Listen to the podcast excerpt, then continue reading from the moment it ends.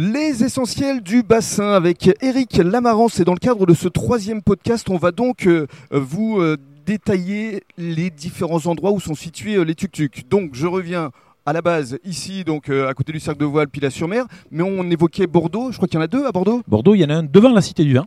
Donc c'est le seul, le seul concept qui a été autorisé devant le portail de la Cité du Vin. Mhm.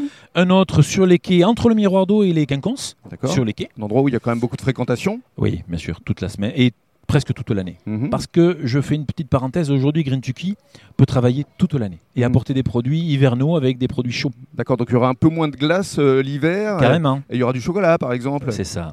C'est ça, des beignets, des, des cafés, des cannelés, des crêpes. Alors deux à Bordeaux, ici sur le bassin, euh, il y en a un au cercle de voile. Est-ce qu'il y en a d'autres? Pas pour l'instant. Pas pour l'instant. J'aimerais un jour. Vous espérez évidemment.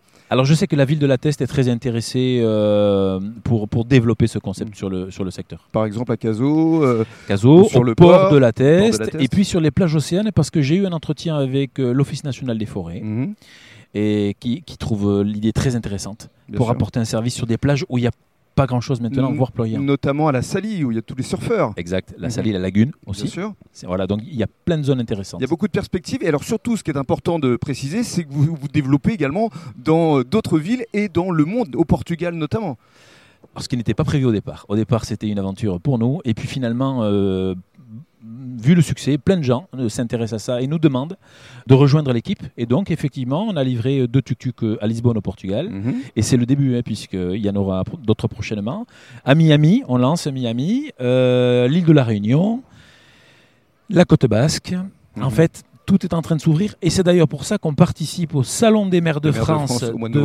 Paris, Mhm. Le- du 24 au 26 novembre, Mhm. afin de présenter ça aux mairies, puisque le but est de collaborer avec les mairies. Bien sûr. C'est important parce que les mairies ont des besoins. Il y a des endroits forcément où il y a beaucoup d'influence, mais il n'y a pas forcément de, de commerce qui permettent euh, au public justement euh, de boire un verre ou de prendre une glace. Et c'est toute l'importance de votre concept.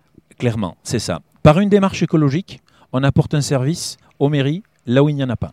C'est unique, c'est écologique évidemment. Green Tuki, euh, une invention euh, d'Éric Lamarance et son équipe. Et alors, euh, pour conclure, vos espoirs pour les mois, pour les années à venir, vos envies? On va rester modeste, je m'enflamme pas, mais euh, on se rend compte qu'on a quelque chose qui intéresse euh, plein de pays. Mhm. On va commencer par la France. Déjà, beaucoup de villes de France. Mm. Et j'ai envie de dire que ce concept que vous avez mis au point, il s'adapte sur un tuk-tuk, mais il, il pourrait à terme euh, aussi se développer pour euh, d'autres maisons ou enseignes. Oui, bien sûr, on peut rendre une maison autonome aujourd'hui, hein, mais il faut le concevoir au départ. Il ne faut pas avoir une installation électrique. Euh, mais, mais là, on, est- on a vraiment créé un outil de travail. Green en fait, c'est un concept, c'est un magasin mobile, c'est un outil de travail. Et c'est ça qu'on va développer. Eric, merci beaucoup. Merci à vous.